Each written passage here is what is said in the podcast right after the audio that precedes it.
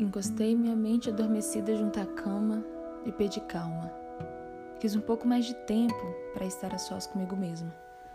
Havia um silêncio ininterrupto lá fora que equilibrava com o burburinho aqui de dentro.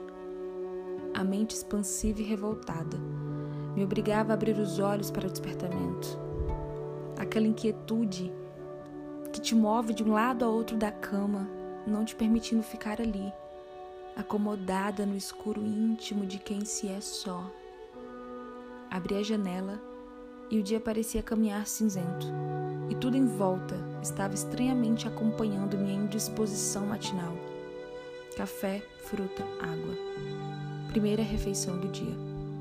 Cumprir os afazeres, cumprimentar pessoas, aderir novos planos de endividamento, ônibus atrasada, trabalho, almoço, aulas, ônibus, casa. Cansada.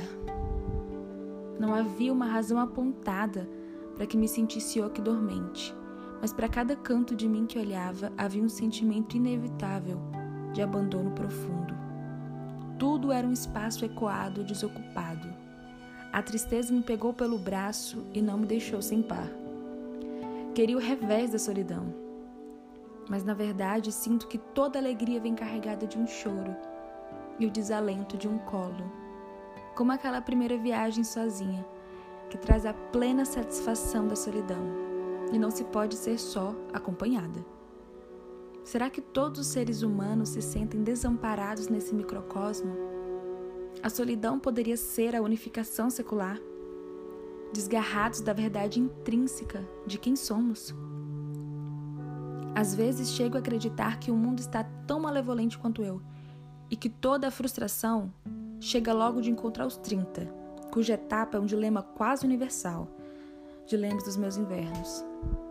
A verdade é que o mundo cá fora é uma miragem, vista pela minha brecha de dentro, tornando tudo exatamente como eu quero que seja. A mente é a janela de compreensão do mundo tudo que tatear terá aspereza quando se firmar guerra do lado de dentro, ou parecerá amargo e sem odor, numa paisagem cinzenta e surda. O mundo não deixou seu curso natural, nem está te pregando uma peça. É através da miragem da alma que o tornamos feliz ou triste. Somos nós que escolhemos a paisagem. As peças do tabuleiro continuarão sendo as mesmas, mas é você quem escolhe o peão. Realidade paralela, Carita Ferraz.